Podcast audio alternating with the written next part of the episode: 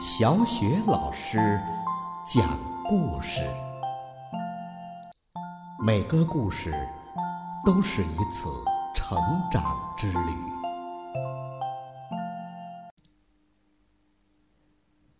宝贝儿，今天小雪老师给你讲的故事是《乱挠痒痒的章鱼》。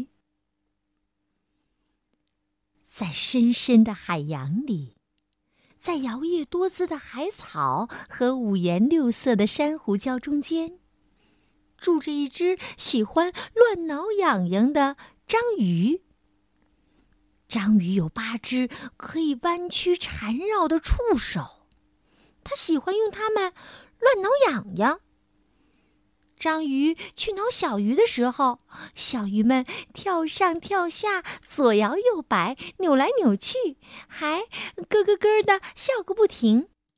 嘿，哎呀，好痒痒，好痒痒啊！他们觉得挠痒痒啊，好玩极了。可大多数的同伴觉得被人挠痒痒有点烦。章鱼去挠海星，海星扭动着身子，觉得很不舒服。住手！它大声的尖叫着。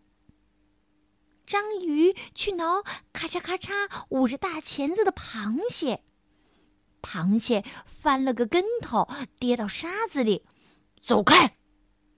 他怒气冲冲地说。我是一只喜欢挠痒痒的章鱼呀，而且，而且，我真的会挠痒痒。章鱼伤心地说，然后又去找那些扭来扭去、咯咯笑的小鱼了。一天，章鱼看到朱母贝在贝壳里打瞌睡，忍不住轻轻地挠了它一下。但是猪母贝还是被惊醒了，猛地跳起来，它的宝贝珍珠一下子就弹了出去，砰，噗，嘣，珍珠跳过岩石，被水给卷走了。哎呀，天哪！章鱼吓呆了，可怜的猪母非常伤心。对不起，章鱼说。我一定会把它找回来还给你的。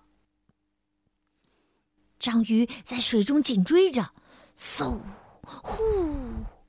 章鱼飞快的游着，边游啊，他心里还想：“嘿，我从来都不知道自己还有这么超级快的速度呢。”珍珠跌落到深深的海底，章鱼紧追过去，他心想。哇！我从来都不知道自己还能潜这么深呢。终于呀，章鱼就要抓住珍珠了，可是，叮当，啪嗒，扑通，猪母贝的宝贝珍珠又跳过岩石，掉进海底一个窄窄的石缝里。章鱼压呀，挤呀。终于把自己像橡皮一样软的身子塞进了石缝。哎呀，他心想：我从来都不知道自己的身体可以这么柔软呢。哎，在那儿，在黑暗里微微发光的，不就是光滑闪光的珍珠吗？但是珍珠后面有一条凶猛的大鳗鱼！啊！章鱼尖叫一声，快速的捡起珍珠，飞奔而去。把珍珠还给我！鳗鱼吼叫着。大鳗鱼游得飞快，章鱼被追得上气儿不接下气儿。章鱼已经游了很远了。它太累了，而大鳗鱼也离得越来越近，越来越近。吧唧，噗嗤，章鱼喷出了一大片浓浓的墨汁，大鳗鱼瞬间就什么也看不见了。哇塞！章鱼心想：我我从来都不知道自己还能喷墨汁耶。然后他迈着快乐的舞步回去找朱母了。看着珍珠又回到自己的身边，朱母非常开心。我保证以后再也不挠你了，章鱼说，因为我发现了好多自己擅长的事情。从今以后，我要做一个游得飞快的。能潜入海底的，身体软软的，还能喷墨汁的章鱼。不过，我还是会时不时的嘿乱挠一下的。嘿嘿。好了，宝贝儿，刚刚小雪老师给你讲的故事是《乱挠痒痒的章鱼》。这个爱乱挠痒痒的章鱼是不是很调皮、很可爱呢？好了，宝贝儿。故事就为你讲到这儿了，祝你晚安啦！接下来又到了小雪老师读古诗的时间了。今天带给宝贝们的古诗是《枫桥夜泊》。《枫桥夜泊》，张继。月落乌啼霜满天。江枫渔火对愁眠，姑苏城外寒山寺，夜半钟声到客船。月落乌啼霜满天，江枫渔火。对愁眠。姑苏城外寒山寺，夜半钟声到客船。月落乌啼霜满天，江枫渔火对愁眠。